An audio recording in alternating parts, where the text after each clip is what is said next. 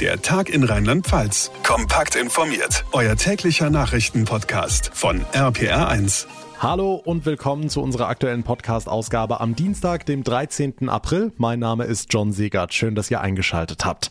Unser Top-Thema heute natürlich das neue Infektionsschutzgesetz. Das Bundeskabinett hat seinen Entwurf dafür auf den Weg gebracht. Bundestag und Bundesrat müssen noch grünes Licht geben. Aber was sieht dieses neue Gesetz eigentlich genau vor? Welche Regeln treten wann, für wen und wie lange in Kraft? Wie groß ist der Widerstand gegen diese Pläne? All diese Fragen klären wir in dieser Ausgabe. Außerdem Außerdem sorgt heute auch die Testpflicht in Unternehmen für viele Diskussionen. Betriebe müssen ihren Beschäftigten mindestens einmal die Woche ein Testangebot machen, egal ob sie es annehmen oder nicht. Das geht nicht weit genug, sagen die einen. Die anderen argumentieren, wer soll das alles bitte zahlen? Auch dazu gleich mehr und was bei alledem so ein bisschen untergegangen ist, offenbar gibt es ein sehr wirksames Medikament gegen Corona, das schon zugelassen ist und wohl kaum Nebenwirkungen hat. Was es damit auf sich hat, auch das gleich nach den wichtigsten Meldungen vom heutigen Tag. Das ganze Hickhack zwischen den Ländern soll endlich ein Ende haben, also wird ein Bundesgesetz auf den Weg gebracht. Das Kabinett hat heute eine Änderung des Infektionsschutzgesetzes beschlossen. Das soll jetzt im Eiltempo Bundestag und Bundesrat passieren. In vielen Regionen mit einer 7-Tage-Inzidenz über 100 müssen sich die Menschen damit auf strenge Maßnahmen einstellen, die bundesweit verbindlich gelten. Johanna Müßiger aus der RPA1 Nachrichtenredaktion. Wie sehen diese Regelungen genau aus? Also es sind sehr strenge Maßnahmen. Im Grunde gilt dann ein harter Lockdown. Ein Haushalt darf dann nur noch eine weitere Person treffen, Kinder unter 14 nicht mitgerechnet. Ja, und zwischen 9 Uhr abends und 5 Uhr früh gelten dann Ausgangsbeschränkungen.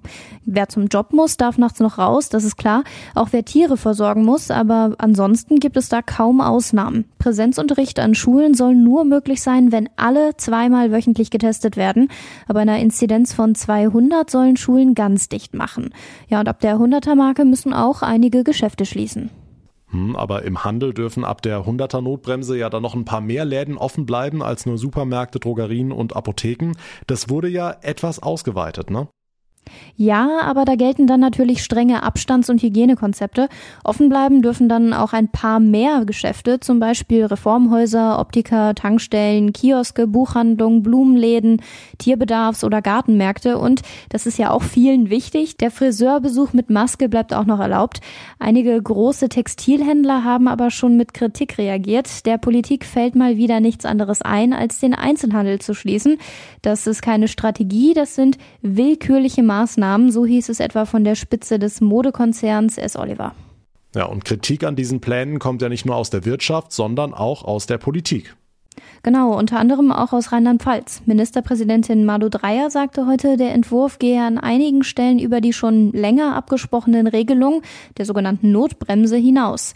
Eine zwingende Ausgangssperre ab einer Inzidenz von 100 könne verfassungsrechtlich schwierig werden. Es gibt die Frage, ob die so halten kann, wenn man nicht eben auch die Möglichkeit schafft der lokalen Beurteilung der Lage, um dann wirklich auch nochmal die Abwägung zu treffen. Also dieser Automatismus, aber das muss der Bundesgesetzgeber einfach nochmal für sich prüfen, ob das verfassungsrechtlich so haltbar ist. Und wir werden dann schauen, wie das Gesetz am Ende aussieht, wenn es in den Bundesrat kommt. Ganz ähnlich äußert sich auch die FDP. Generalsekretär Wissing betonte, dass die FDP diesen Gesetzesentwurf nur mittragen werde, wenn er noch einmal grundlegend überarbeitet werde. Ja, und auch von den Grünen kam heute Vormittag scharfe Kritik. Es sind nach wie vor lebensfremde Vorschriften in diesem Gesetz. Insbesondere die Tatsache, dass ein Haushalt eine Person in Klammern plus Kinder treffen kann, hat mit der Lebensrealität von sehr vielen nichts zu tun. Es ist übrigens auch für die Pandemie nicht sinnvoll. Fraktionschefin Göring-Eckardt heute in Berlin. Bundeskanzlerin Merkel hält dagegen, diese einheitlichen Regeln seien notwendig, um die Pandemie in den Griff zu kriegen. Wir müssen die dritte Welle der Pandemie bremsen und den rapiden Anstieg der Infektionen stoppen. Außerdem verstehen die Bürgerinnen und Bürger regionale Unterschiede sehr wohl, aber sie erwarten Nachvollziehbarkeit und Klarheit. Und diese Nachvollziehbarkeit hatte es durch den Flickenteppich der letzten Wochen und Monate ja eben nicht gegeben. Gut, das alles ist wie gesagt der Gesetzentwurf, noch ist das aber nicht in Stein gemeißelt. Wie geht's denn jetzt genau weiter? Also diese Vorlage aus dem Kabinett wird nun erstmal in den Koalitionsfraktionen beraten. Und dann sollen diese Regeln möglichst in einem beschleunigten Verfahren vom Bundestag beschlossen werden und danach den Bundesrat passieren. Aber die ausdrückliche Zustimmung der Länderkammer ist dabei nicht erforderlich. Der Bundesrat könnte allenfalls sein Veto einlegen. Ja, wenn das alles durch ist und es grünes Licht für dieses neue Gesetz gibt, gilt es auch nicht dauerhaft, sondern ist zeitlich begrenzt. Es tritt nur für die Dauer der, Zitat, Feststellung einer epidemischen Lage von nationaler Tragweite in Kraft. Heißt, der Bundestag muss jedes Mal aufs Neue bestimmen, ob es in Deutschland ein Infektionsgeschehen gibt, äh, das solche scharfen Regeln nötig macht. Aktuell ist da der 30. Juni Stichtag. Soll das Gesetz also länger gelten, muss das Parlament in Berlin darüber abstimmen. Okay. Viel Diskussionsstoff, Johanna, gibt's derzeit auch um die Corona-Tests. Bislang war es ja freiwillig, dass Betriebe ihren Mitarbeitern Tests zur Verfügung stellen. Aber jetzt kommt die Testpflicht für Unternehmen. Auch das wurde im Kabinett beschlossen. Dabei haben ja viele mitgemacht. Ja schon, aber nicht genug. Arbeitsminister Heil will flächendeckende Tests und nach seinen Infos bekommen bisher vier von zehn Beschäftigten kein Testangebot vom Arbeitgeber.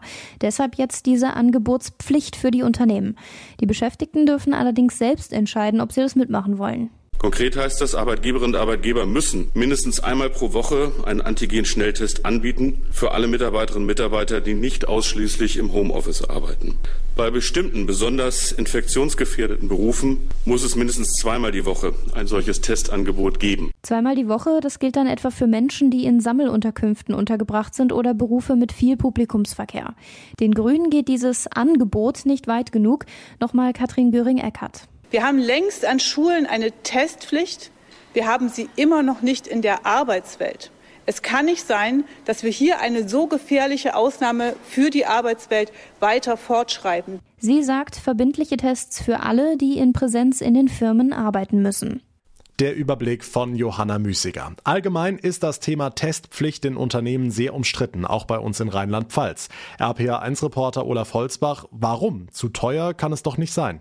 Nein, das ist nichts oder nicht mehr das Argument bei 4, 5 Euro pro Stück. Die Wirtschaft wehrt sich zum einen gegen die Vorschrift an sich. Sie sagt, an die 70 Prozent der Betriebe machen es doch längst. Punkt zwei ist, dass die Unternehmen zwar anbieten, die Beschäftigten aber nicht annehmen müssen. Nur wenn die Testpflicht auch für Beschäftigte gilt, kann sie sinnvoll sein. Was bringen 18 negativ getestete Menschen, wenn zwei Testverweigerer im Betrieb positiv sind? Daher bleibt eine Testpflicht, besonders wenn sie nicht für die Beschäftigten gilt, überflüssig. Moritz Mergen, Sprecher der Landesvereinigung der Unternehmerverbände Rheinland-Pfalz. Ähnlich sieht das etwa die FDP. Die Bundesregierung habe gepatzt, kritisiert sie bei der Vorbereitung und der Beschaffung, nicht die Unternehmen. Okay, ist denn die Beschaffung noch ein Problem? Bundesarbeitsminister Hubertus Heil sagt Nein. Die Unternehmerverbände in Rheinland-Pfalz ja, zumindest bei kleineren Stückzahlen, weil die sich für die Lieferanten weniger rentieren. Klingt lösbar. Trotzdem machen Hersteller offenbar merkwürdige Erfahrungen. Seba Pharma zum Beispiel sitzt in Bad Salzig am Mittelrhein. Schnelltest zugelassen, Selbsttest, Warteschleife, Vertriebsleiter Thomas Breitbach. Wir haben unter der Marke Testamet einen Schnelltest, der ist doch zugelassen und versuchen den seit dieser Zeit, seit zwei, drei Wochen äh, anzubieten. Bislang aber im Prinzip mit keinerlei Resonanz. Nicht zu Ende gedacht, vermutet er. Bund ist zuständig, aber wer setzt um? Mit einer Verordnung muss das jetzt geklärt werden. Die Bundesregierung beschließt also neben der Änderung des Infektionsschutzgesetzes auch, dass Unternehmen ihren Beschäftigten einmal in der Woche einen Test anbieten müssen. Und die sind wenig begeistert. Die Infos von Olaf Holzbach. Vor lauter Infektionsschutzgesetz und Testpflicht ist eine andere Meldung zum Thema Corona ein bisschen untergegangen und das ist eigentlich eine Hammermeldung, denn offenbar gibt es zum ersten Mal ein hochwirksames Medikament gegen das Virus. Das wirklich Gute daran ist, das Medikament ist erstens schon zugelassen, zweitens kostet es nicht viel und drittens gibt es keine nennenswerten Nebenwirkungen. Das ist eigentlich ein Sechser im Lotto, RPA1 Infochef Jens Baumgart. Es geht um ein simples Asthma-Spray. Ja, und das ist äh, ganz spannend, wie die Wissenschaftler überhaupt darauf gekommen sind. Äh, die haben nämlich irgendwann festgestellt, dass viele Asthma-Patienten nicht so schwer an Corona erkranken, was eigentlich erstmal komisch ist, weil man vielleicht denken würde, dass es bei Asthma gerade besonders schlimm ist. Und das waren die Patienten, die dieses Spray verwenden. Es heißt Budesonid, ein Cortison und äh, Forscher aus Großbritannien haben das untersucht und kamen jetzt zum Ergebnis, wenn das rechtzeitig eingenommen wird, dieses Budesonid, dann kann man womöglich 90 Prozent Der Krankenhausaufenthalte verhindern. Also das ist wirklich ein Game Changer, freut sich Karl Lauterbach, also ein Medikament, das wirklich das ganze Ding drehen könnte. Bisher nur eine Studie, aber ich glaube, die nächsten Wochen könnten wir dann mehr Klarheit bekommen. Tja, und dieser Game Changer wäre wirklich wichtig. Dankeschön, Jens Baumgart. Das Duell, der Showdown, der Machtkampf. Ja, so ist das, wenn man die Zeitung mit den großen Buchstaben liest. Man hat den Eindruck, als stünden Markus Söder und Armin Laschet kurz davor, mit Zaunlatten aufeinander loszugehen. Im Moment allerdings sieht es danach aus, dass die Union die Frage nach ihrem Kanzlerkandidaten etwas weniger archaisch beantwortet. Heute Nachmittag waren die beiden in der Bundestagsfraktion. Das Rennen gilt als offen, aber es scheint so, als habe der CSU-Mann in der CDU mehr Fans als umgekehrt umgekehrt. Und das auch in Rheinland-Pfalz. RPA1-Reporterin Sarah Brückner, oder täuscht das?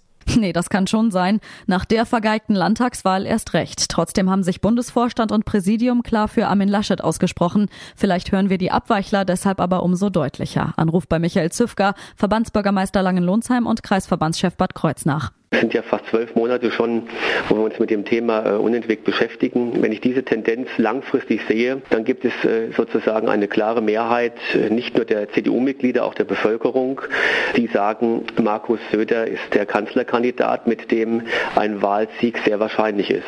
Ähnlich hört man es aus anderen Ländern, aber auch aus Rheinland-Pfalz. Söder gilt vielen als Macher in der Pandemie und das zieht. Okay, und wenn es die CDU-Spitze anders sieht? Ja, dann muss sie reinhören, was an der Basis gedacht wird, sagt Michael Züfka. Sein Tipp, nix übers Knie brechen, auf ein paar Tage kommt's jetzt nicht mehr an. Man muss jetzt auch der Partei, äh, den Kreisverbänden, den Ortsverbänden, den Mitgliedern die Chance geben, das mal sacken zu lassen. Ich kann das für meinen Kreisverband so sagen, dass wir uns ein Stimmungsbild einholen und das werde ich dann auch über die Landespartei an die Bundespartei äh, weitergeben. Die K-Frage in der Union bleibt also spannend. Unten wollen sie Söder, oben eher Laschet, zumindest in der CDU. Dankeschön, Sarah Brückner. Und jetzt weitere wichtige Meldungen vom Tag mit Susi Kimmel aus der APA1 Nachrichtenredaktion. Schönen Feierabend. Um die Corona-Impfungen weiter voranzutreiben, schlägt der Apothekerverband Nordrhein vor, im Sommer auch die Apotheker in die Impfkampagne einzubeziehen. In wenigen Wochen werde wahrscheinlich mehr Impfstoff zur Verfügung stehen, als zeitnah geimpft werden könne, so Verbandschef Preis in der Rheinischen Post. Deshalb müsse man überlegen, die Apotheken einzubinden. Das geschieht laut Preis auch in anderen Ländern wie Großbritannien, Dänemark, Frankreich, der Schweiz und den USA. Die nächtliche Ausgangssperre im Rhein-Hunsrück-Kreis bleibt bis auf weiteres bestehen. Landrat Bröhr ist mit seiner Klage vor dem Koblenzer Verwaltungsgericht gescheitert. Er hatte als Privatperson Widerspruch gegen die Maßnahme eingelegt. Die Richter betonten aber, es handle sich um komplexe Sach- und Rechtsfragen. Binnen zwei Wochen könne der Rhein-Hunsrück-Landrat nun Beschwerde einlegen. Nach dem Felsrutsch an der Lorelei arbeiten Experten weiter daran, den Hang zu sichern. Noch ist unklar, wann Europas meistbefahrene Güterzugstrecke wieder freigegeben werden kann. RP1-Reporter Jan-Felix Kraus. Die ebenfalls gesperrte B42 soll in Kürze wieder einspurig befahrbar sein. Ab dem 19. April wird die Bundesstraße mit einer Ampelregelung wieder freigegeben, allerdings nur tagsüber von 5 bis 19 Uhr, damit in den Abendstunden weitergearbeitet werden kann. Am 15. März waren mehrere tausend Kubikmeter Gestein auf die Gleise gestürzt. Die meisten Güter und Fernzüge werden seitdem über die linke Rheinseite umgeleitet. Jetzt ist es offiziell. Eintracht Frankfurts Trainer Adi Hütter wechselt zu Ligakonkurrent Borussia Mönchengladbach. Wie der hessische Fußball-Bundesligist jetzt bestätigte, beendet der 51-Jährige seinen Vertrag vorzeitig und geht zum Saisonende. Die Eintracht soll dafür eine Ablösesumme von 7,5 Millionen Euro kassieren. Adi Hütter ist seit 2018 Trainer in Frankfurt. 2019 hatte er die Eintracht ins Halbfinale der Europa League geführt. Einmal zum Mond fliegen. Mal ganz ehrlich, wer hat nicht als kleines Kind davon geträumt? Für einen Mann aus der Pfalz könnte dieser Traum eventuell sogar in Erfüllung gehen. Ein japanischer Milliardär plant ja gerade eine Rundreise um den Mond und sucht dafür seine Crew. Bewerben konnte sich jeder, auch ein Mann aus Speyer. RPA1-Reporter Thomas Stüber. Eigentlich ist Gerhard Daum der Leiter der Raumfahrtausstellung am Technikmuseum in Speyer, aber er träumt davon, einmal ins Weltall fliegen zu können, wenn auch als Tourist. Also für mich war das eigentlich immer sehr unwahrscheinlich, dass ich überhaupt mal eine Chance kriege für einen Raumflug. Und diese Diamond-Geschichte, die hat schon mal nicht die Vorgabe, dass sie viel Geld benötigen. Jede Bewerberin musste ein Video machen, die werden jetzt ausgewertet und Gerhard hat sich da besonders viel Mühe gegeben. Ich war auf meiner Mondlandschaft in meinem Lunar Rover, in dem Mondauto, neben meiner Mondfähre. Also von der Kulisse war das absolut das Beste. Genau acht Mitflieger werden gesucht für den SpaceX-Flug unter dem Motto Dear Moon. Gerhard Daum ist zwar in der nächsten Runde, aber er bleibt realistisch. Die Wahrscheinlichkeit ist gering, dass er mit darf, aber schön wär's auf jeden Fall. Also wenn man um den Mond herumfliegt, um die Schattenseite, alles ist schwarz und dann kommt diese blau-weiße Erde, dieses Bild mit eigenen Augen zu sehen äh, und einfach darüber zu sprechen, ja, wie diese Reise von Anfang bis Ende da abgelaufen ist, ja. Nochmal Gerhard Daum. Er träumt vom Flug rund um den Mond gemeinsam mit einem japanischen Milliardär. Die Bewerbungsphase ist fertig und Gerhard steht in Runde zwei. Wie es für ihn weitergeht, erfahrt ihr natürlich hier bei uns. Ja, wir drücken ihm die Daumen. Dankeschön, Thomas Stüber. Und wenn wir gerade schon gedanklich im Weltraum sind, werfen wir bei unserer Rückkehr auf die Erde noch einen Blick auf unser aktuelles Wetter. Dominik Jung, unser RPA1 Wetterexperte. Wie sieht's aus? Ja, wir haben es momentan mit einem äh, Kaltluftei zu tun. In großer Höhe, in rund 5500 Metern Höhe, da sind die Temperaturen sehr niedrig, teilweise bei minus 35 bis minus 40 Grad. Und das ist für die aktuelle Jahreszeit auch ziemlich kalt da oben. Und unten am Erdboden ist es deutlich wärmer. Und wenn nun tagsüber am Vormittag die Sonne scheint, dann erwärmt die den Erdboden und dann haben wir eine große Temperaturdifferenz. Und deswegen bilden sich diese Wolkentürme. Ja, und aus diesen Wolken gibt es teilweise auch Schauer. So gab es heute am frühen Nachmittag auch ein paar Schauer so Richtung Betzdorf, äh, also nördlich von Koblenz. Da hat es ein bisschen geschauert. Auch Richtung Eifel gibt's hier und da jetzt ein paar Schauer. Teilweise kann da auch mal Schnee oder Schneeregen mit dabei sein. Die Temperaturen bleiben auch deswegen ziemlich kühl heute wegen der großen Kälte in der Höhe und sie erreichen maximal so 10 bis 11 Grad in der Spitze an Rhein, Mosel und Nahe. Mehr ist da einfach nicht drin. Ja, und kommende Nacht gibt's schon wieder Frost. Also es bleibt weiter kalt und das Mitte April, aber so langsam könnte es ja auch mal ein bisschen wärmer werden. Ja, man darf auch genervt sein. Es ist deutlich zu kalt für die aktuelle Jahreszeit. Die Temperaturen, die liegen gut fünf bis zehn Grad unter den Normalwerten und es bleibt auch erstmal so bis zum Wochenende. Wir müssen weiter mit Nachtfrost rechnen. Das heißt, morgens früher aufstehen, die Autoscheiben freikratzen. Da wird sich nichts dran ändern. Erst nächste Woche, so ab Dienstag, Mittwoch, wird's langsam wärmer und dann steigen die Temperaturen auch wieder Richtung 15 Grad Marke und vielleicht sogar zum letzten Aprilwochenende Richtung 20 Grad Marke und das Ganze mit viel Sonnenschein. Da könnte also der Frühling endlich Fahrt aufnehmen. Die Aussichten von Dominik Jung. Und das war der Tag in Rheinland-Pfalz für heute. Wenn euch die Ausgabe gefallen hat, würde ich mich sehr über eine kurze Bewertung bei Apple Podcasts freuen. Und ihr verpasst keine Ausgabe mehr, wenn ihr unseren Tag in Rheinland-Pfalz abonniert auf der Plattform, auf der ihr mir gerade zuhört. Mein Name ist John Segert. Ich bedanke mich ganz herzlich fürs Einschalten. Wir hören uns dann morgen Nachmittag wieder. Bis dahin eine gute Zeit und vor allem bleibt gesund. Der Tag in Rheinland-Pfalz. Auch als Podcast und auf rpr1.de. Jetzt abonnieren. you